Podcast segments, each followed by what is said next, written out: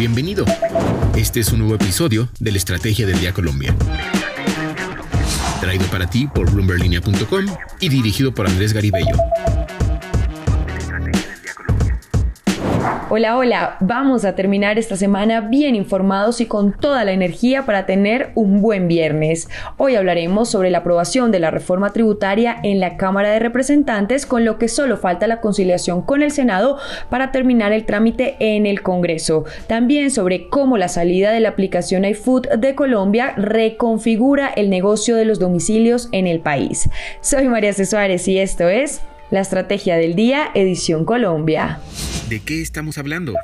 Hablamos de la reforma tributaria porque fue aprobada con 125 votos a favor por la Cámara de Representantes en sesión plenaria este jueves en la noche y después de 12 horas de discusión.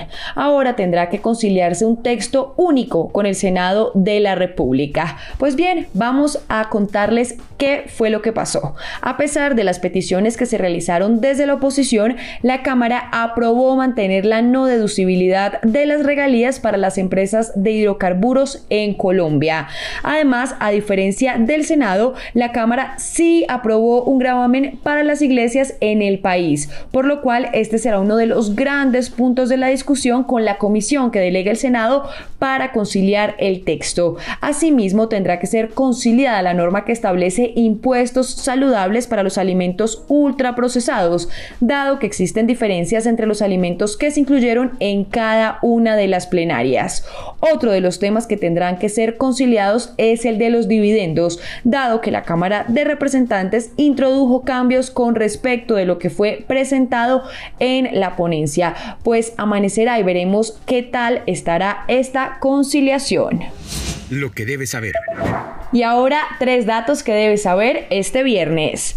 El primero, el dólar no cesa su escalada histórica. Este jueves cerró en 5.070 pesos, 54 pesos por encima de la tasa representativa del mercado. Durante la jornada tocó un precio máximo histórico de 5.118 pesos. Y hoy Colombia amanece con una tasa representativa del mercado de 5.058 pesos. El segundo, el próximo 31 de diciembre termina el programa Ingreso Solidario, una transferencia monetaria que fue implementada por el gobierno anterior para responder a los efectos sociales de la pandemia y que ha alcanzado un total de 4.085.000 hogares beneficiarios y entregado 16 billones de pesos desde su puesta en marcha. Pues sobre la mesa queda entonces el interrogante de qué sucederá en 2023, más aún cuando hay esa cantidad de hogares que cuenta con esos recursos para su su desempeño diario. Pues bien, habrá un cambio radical. Si bien seguirá habiendo transferencias monetarias entregadas por el gobierno nacional, su dinámica será diferente e incluirá servicios prestados por el Estado. Así lo aseguró en entrevista con Bloomberg Línea la directora de Prosperidad Social, Cielo Rusinque. Escuchemos lo que nos dijo. El gobierno nacional está trabajando en el diseño, la orientación de una nueva política pública y social encaminada a los sectores más vulnerables de, Colombia, encaminada a contrarrestar el, flagelo del hambre que no nos da espera y a dignificar esas transferencias, los recursos y todo esto es una apuesta integral, no de no asistencialista, sino precisamente temporal, que precisamente permita acompañar a las personas que están en situación de precariedad y les permita salir de ese estado de precariedad.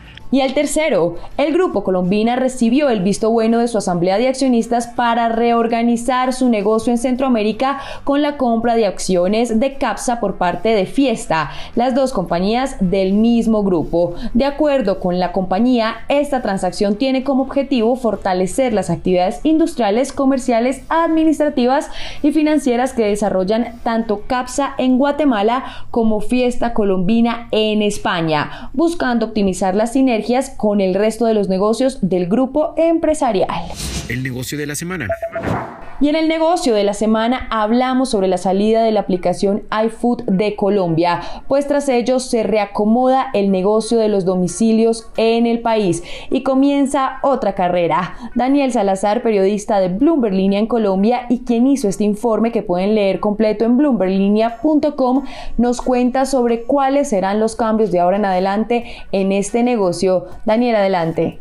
Con la salida de iFood comienza la otra carrera de las aplicaciones de domicilios por la rentabilidad y más ante un 2023 que desde ya se visualiza como un año retador. En las conversaciones que mantuvimos con los empresarios del sector vuelve a figurar la importancia de poder evitar a toda costa la quema de capital, como ha ocurrido en la actualidad con muchas startups y empresas tecnológicas. Los empresarios también entienden que este es un llamado a la reflexión acerca de que los domicilios en Colombia deben representar un beneficio para el cliente, para el restaurante y para el repartidor. Han manifestado que no pueden mantener descuentos y tarifas que son insostenibles, puesto que luego los clientes van a considerar que estos servicios son costosos cuando estos beneficios ya no estén.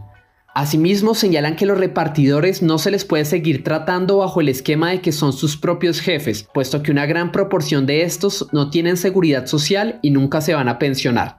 Del lado de los comercios también se planteó que la relación tiene que ser distinta en función de los descuentos y de las comisiones que les pagan los restaurantes a las plataformas por figurar en sus listas y señalaron que una de las grandes luchas que deben dar estas plataformas es evitar a toda costa los fraudes que se cometen. De acuerdo a cifras de Estatista, los ingresos provenientes de la entrega de domicilios a través de plataformas en Latinoamérica podrían alcanzar los 2.400 millones de dólares en el 2027.